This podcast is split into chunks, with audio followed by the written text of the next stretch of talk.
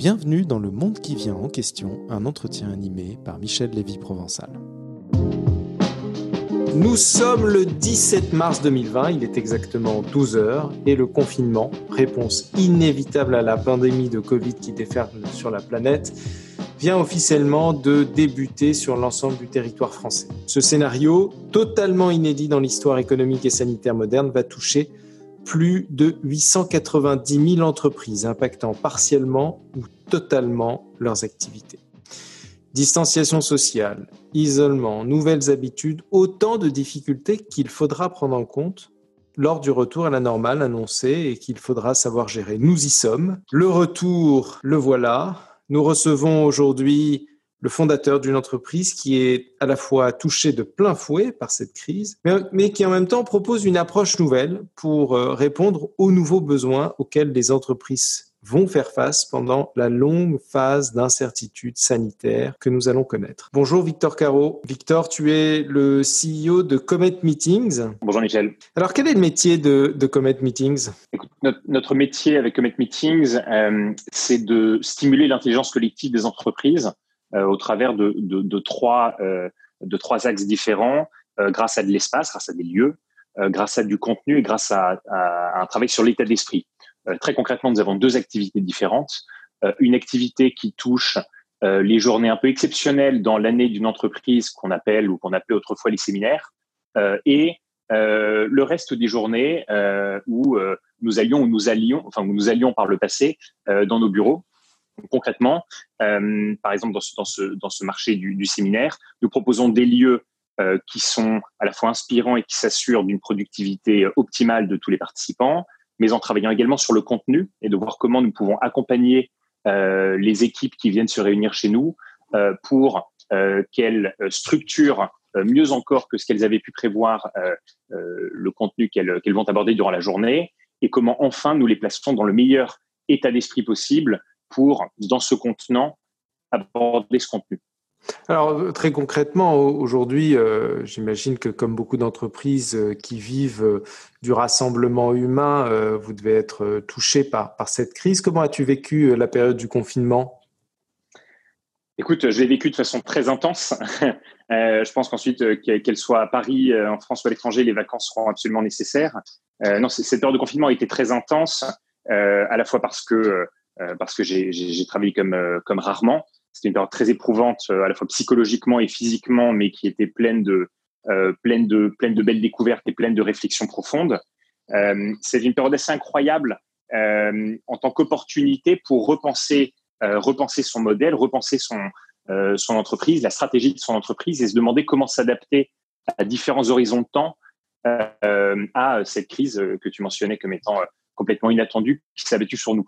Euh, donc, je trouve que finalement, ce confinement a été, euh, si on met de côté la crise sanitaire, euh, ce confinement a été une, excellente occasion de se révéler en tant qu'entrepreneur et également de révéler l'ADN de nos entreprises en montrant qu'en fin de compte, c'est lorsque le sort s'abat sur, s'acharne sur nous, que nous pouvons être en mesure de, de, de, nous en sortir et de rivaliser de créativité. donc finalement, notre activité a été a été à court terme euh, impacté, mais, euh, mais c'était une excellente occasion pour prendre du recul et se demander comment mieux faire ou faire différemment ce que nous faisions jusqu'à maintenant. Et ce que vous faisiez jusqu'à maintenant, c'est quand même de rassembler des gens dans un lieu. que se passe-t-il aujourd'hui chez Comet Meetings alors que, alors même si le confinement est terminé, les rassemblements sont quand même encore difficiles? Qu'est-ce que vous faites au quotidien? Oui, exactement. Alors euh, aujourd'hui, nous, nos, bâtiments sont toujours fermés. On a toujours l'obligation de, de, les maintenir fermés, euh, ce qui est une bonne chose pour limiter la propagation du, euh, du virus. Euh, donc aujourd'hui, l'activité physique, si je peux dire, est à l'arrêt, mais à côté de ça, l'activité cérébrale dans l'équipe tourne à plein régime. nous préparons la suite et très concrètement, nous travaillons. donc ce que nous avons fait pendant la période de, du confinement, c'est à la fois bon, mettre en sécurité l'équipe et renforcer le lien euh, le lien qui nous unit à notre équipe, mais également le lien qui nous unit à nos clients. Nous avons euh, redoublé d'inventivité de, euh, pour accompagner nos clients durant cette période pas comme les autres. Et ce qu'on peut dire déjà, c'est qu'au sortir de ce confinement, euh, ce lien est plus fort encore que par le passé. Et euh, ce que nous avons également fait, c'est nous avons commencé dès le début du confinement à, à, réfléchir à trois horizons de temps. Le court terme, le court terme, c'est la période actuelle de confinement ou de quasi-confinement. Voir comment mettre en sécurité l'entreprise, comment mettre en sécurité les équipes et quoi faire dans cette période. Le moyen terme, qui est une fois qu'on sortira de cette période de, quasi-confinement et que l'activité reprendra dans cette période transitoire, et le long terme, en identifiant donc sur cet horizon court, moyen, long terme, quels sont les chantiers que nous pouvons lancer pour mettre l'entreprise sur les, sur les rails les plus, les plus avantageux possibles finalement, c'est une période qui a été très riche en réflexion et, euh, très, euh, fructueuse euh, en résultats et en chantier. une période très riche en, réflexion. je crois que vous avez travaillé avec toute l'équipe d'ailleurs à, l'élaboration de nouveaux plans, de nouvelles méthodologies. Imaginons un instant que je sois un client habituel de Comet euh, qu'est-ce que je peux faire aujourd'hui avec Comet euh, Cette méthodologie dont on entend parler, qui euh, semblerait-il aiderait les entreprises à s'adapter aux nouvelles contraintes que vous avez développées, qui s'appelle Reboot? Est-ce que tu peux nous en dire plus Qu'est-ce que je peux gagner à, venir travailler chez Comet ou avec Comet aujourd'hui à l'heure mm. où, où, le rassemblement quand même reste très difficile physiquement? Tu mets le doigt sur, sur le point important, c'est aujourd'hui tu ne te rassembleras pas chez Comet, mais tu pourras malgré tout te rassembler physiquement, virtuellement ou, ou, de façon hybride. Euh, et, je, je, te le disais en préambule, le Comet euh, finalement accompagne les entreprises dans leur euh, dans la stimulation de leur intelligence collective. Donc c'est pas parce que nos bâtiments sont fermés que tu ne peux pas euh, travailler avec nous. Euh, L'un des chantiers que nous avons lancé là pour le pour la sortie pour le juste après, pour le jour d'après, c'est un chantier qu'on a appelé Reboot. Alors Reboot c'est pas reset, hein. Reboot c'est euh, c'est lorsque tu éteins et que tu mets à jour euh, ton ordinateur, par exemple. Reset, c'est vraiment j'efface et je recommence. Donc j'oublie ce qui vient de se passer. Euh, nous sommes partis d'un constat avec cette méthode Reboot, un constat qu'on a formulé très tôt, hein, c'était le, le, 20 mars. Euh, constat que qu'on entendait beaucoup parler de deux populations différentes, euh, les pouvoirs publics et les CEO, si je si je leur citerai, les pouvoirs publics qui rassuraient, si je prends une métaphore, les pouvoirs publics rassuraient sur le fait que que le véhicule dans lequel nous étions tous et que représentent nos, entreprises euh, ne viendraient pas à court de carburant et que qu'on essaierait de le préserver autant que possible. Les CEO rassuraient sur le fait qu'ils avaient les deux mains sur le volant, le levier de vitesse et que le cap était clair pour rassurer tout le monde, hein, pour rassurer les équipes, les, les fournisseurs, euh, les clients. Mais en fin de compte, la question qu'on ne se posait pas, et c'est ce qui nous a frappé euh, très tôt, c'était si le moteur repartirait. En fin de compte, le moteur, qu'est-ce que c'est? Dans une entreprise, le moteur sont toutes les équipes. Euh, indépendamment, euh, indifféremment de savoir quel niveau hiérarchique ou quelle est l'industrie. Euh, et c'était le, constat de départ de se dire qu'au sortir de ce confinement, qu'il dure deux semaines ou deux mois ou plus, en fin de compte, ce confinement aurait eu un impact extrêmement fort, mais extrêmement différencié, suivant les, individus, suivant les, conditions de confinement. Est-ce que je dois ou non faire l'école à la maison? Est-ce que je vis dans 20 ou dans 100 mètres carrés? Euh, est-ce que j'ai travaillé ou non? Et le plus euh, difficile n'étant pas forcément pour ceux qui ont, qui ont travaillé. Donc, une seule partie de ce constat qu'il faudrait purger la machine pour qu'elle redémarre bien, qu'il faudra faire la catharsis. Et notre ambition a été de développer une méthode, euh, donc la méthode Reboot, pour permettre de créer la résilience du groupe. On entend beaucoup parler de En quoi consiste cette, cette méthode? Est-ce que tu peux nous donner en résumé les grands principes de la méthode? Oui, alors cette méthode, nous l'avons développée avec des experts des situations de crise, notamment des forces spéciales ou des anciens ambassadeurs euh, qui ont géré des situations compliquées, et nous, nous faisons passer ce qu'ils souhaitent au travers de trois grands temps. Un temps pour se réaligner et euh, un temps pour s'énergiser en tant qu'équipe, euh, pour s'aligner sur des objectifs, sur les objectifs pour le, pour le moyen long terme. Un temps pour faire la catharsis. Et là, c'est vraiment la purge, c'est comment évacuer tous les sentiments négatifs, toute la fatigue physique et nerveuse et en parler, ce qui permet d'ailleurs de, de ressouder les équipes et de déciloter euh, les entreprises.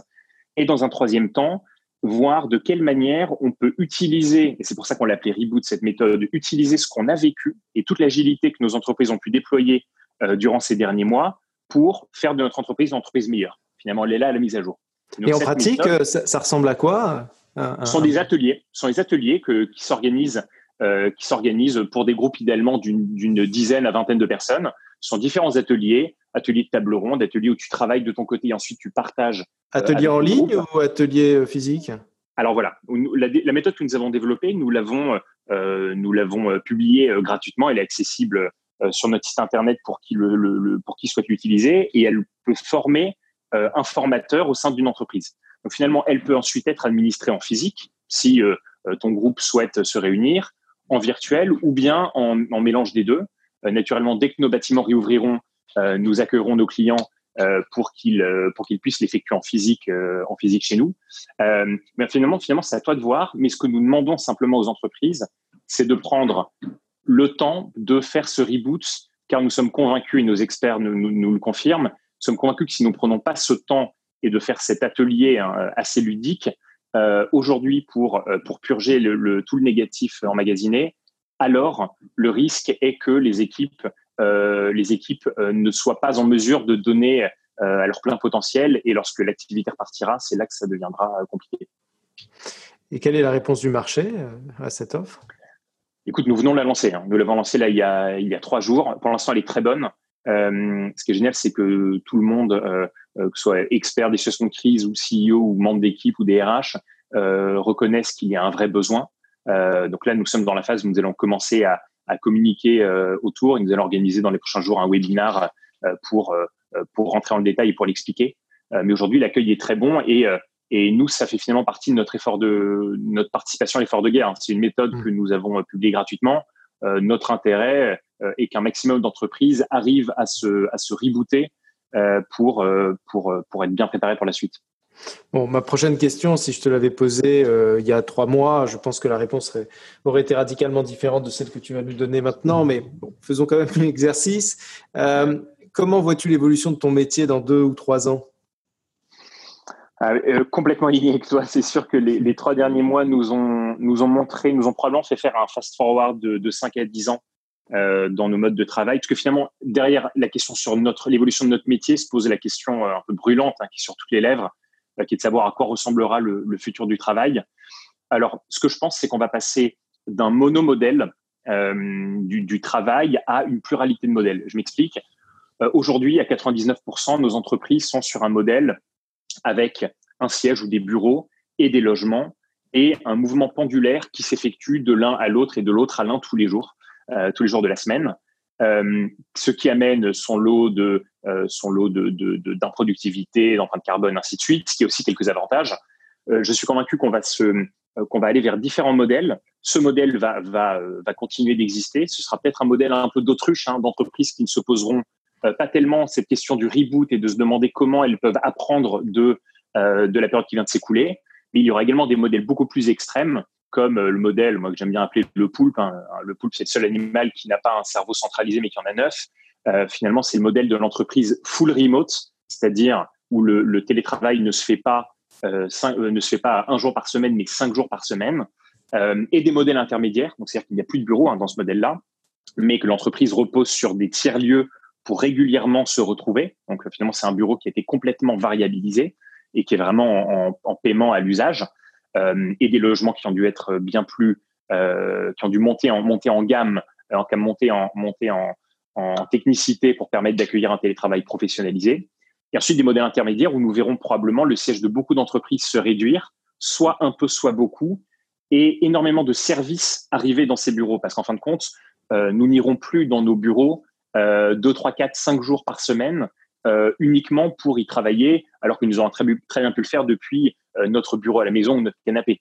Euh, nous irons là-bas car il y aura un, vrai besoin de création, de co-création, de, de, de, sociabilisation. Et donc, je pense que ce qu'on est en train de voir, euh, c'est qu'en fin de compte, les trois briques fondamentales que constitue le monde du travail, ces trois briques que, que, je, considère être la productivité. Tu peux travailler, toi, individuellement sur un, sur un sujet euh, l'innovation ou la créativité, la capacité à, à, à, construire plus euh, à plusieurs. Et enfin, la sociabilisation, qui est ce lien qui va tous nous unir et avoir un impact sur la réduction également du, churn dans nos équipes. En fin de compte, nous allons passer d'un modèle où les trois briques étaient assemblées au même endroit, qui était notre bureau, mais elles vont être, mais ces briques vont désormais être, être, être isolées et dispersées. Et dans ce monde, et c'est là que j'en viens à l'évolution de notre métier, euh, l'émergence de tiers-lieux adaptés à de la réunion pour faire en sorte que les équipes qui se voient moins et qui par conséquent sont plus isolées et sentent moins l'affectio societatis vis-à-vis de leur entreprise, eh bien, l'évolution de notre métier, ça va être justement de continuer sur notre stratégie, de développer des tiers-lieux pour faire en sorte que les équipes qui davantage télétravailleront puissent se retrouver pas seulement dans leur siège, qui aura potentiellement réduit, mais ailleurs, potentiellement plus près de leur, plus près de leur domicile, et également euh, par un devoir de conseil d'accompagner les, les, entreprises sur euh, l'évolution de leur stratégie immobilière. Est-ce qu'elles doivent encore avoir des bureaux ou non Si elles doivent encore en avoir, quels sont les services qu'elles doivent intégrer dedans pour faire en sorte que ces bureaux euh, ne soient pas cette, cette succession de desks, mais au contraire euh, apportent, une, apportent une, réelle, une réelle valeur ajoutée pour leurs employés. Donc, tu, viens d'exposer euh, ta vision de ton métier à, l'horizon de 3 ans, mais au-delà, comment vois-tu l'évolution?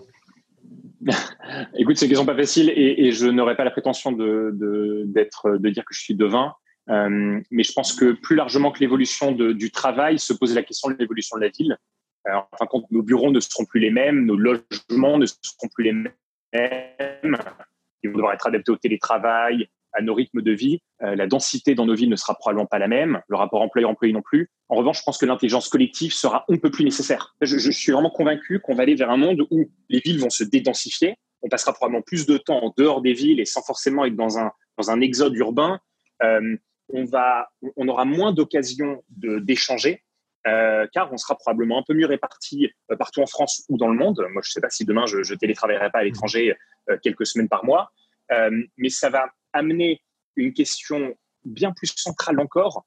Enfin, ça va amener encore plus au, centre des préoccupations cette question de l'intelligence collective et de savoir si, de savoir comment la stimuler pendant les, les, moments plus rares où nous serons ensemble. Donc, je pense que notre devoir de stimuler l'intelligence collective va finalement euh, prendre une proportion plus importante encore que, euh, que dans le monde du bureau.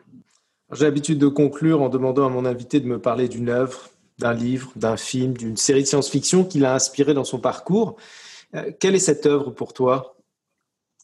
Ah, Écoute, c'est une excellente question. je pense que c'est moins une œuvre qui m'a inspiré dans mon parcours, mais plutôt une œuvre qui, pour moi, prend toute sa, signification aujourd'hui.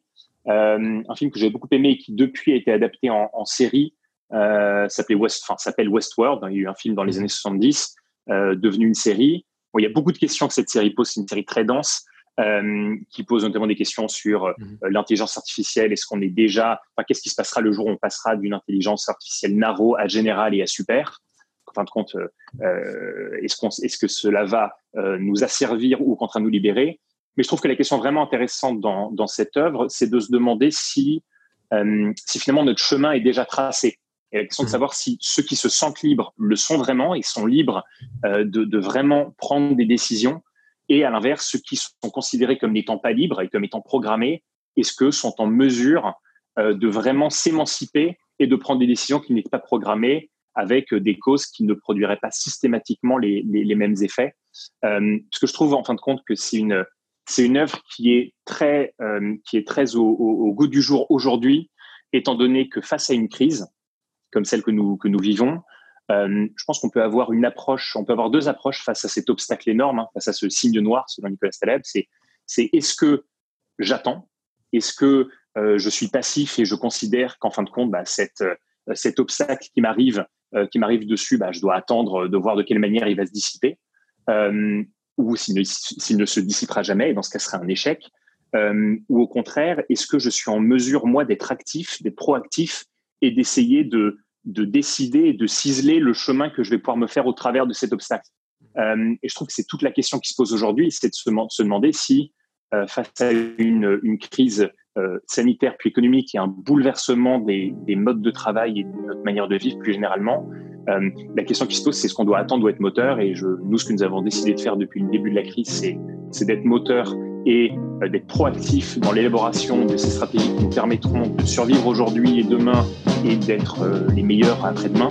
Euh, je pense que cette œuvre, dans cette logique, prend, prend tout son sens. Merci beaucoup, Victor. Merci, Michel. Rendez-vous sur fr.boma.global pour participer aux activités et aux événements de la communauté Boma France. Pour continuer à découvrir les révolutions à venir, je vous invite à lire l'ouvrage Le monde qui vient en 33 questions en librairie ou en ligne à partir du 21 août 2019. N'oubliez pas de vous abonner, de partager et de noter ce podcast. À très bientôt.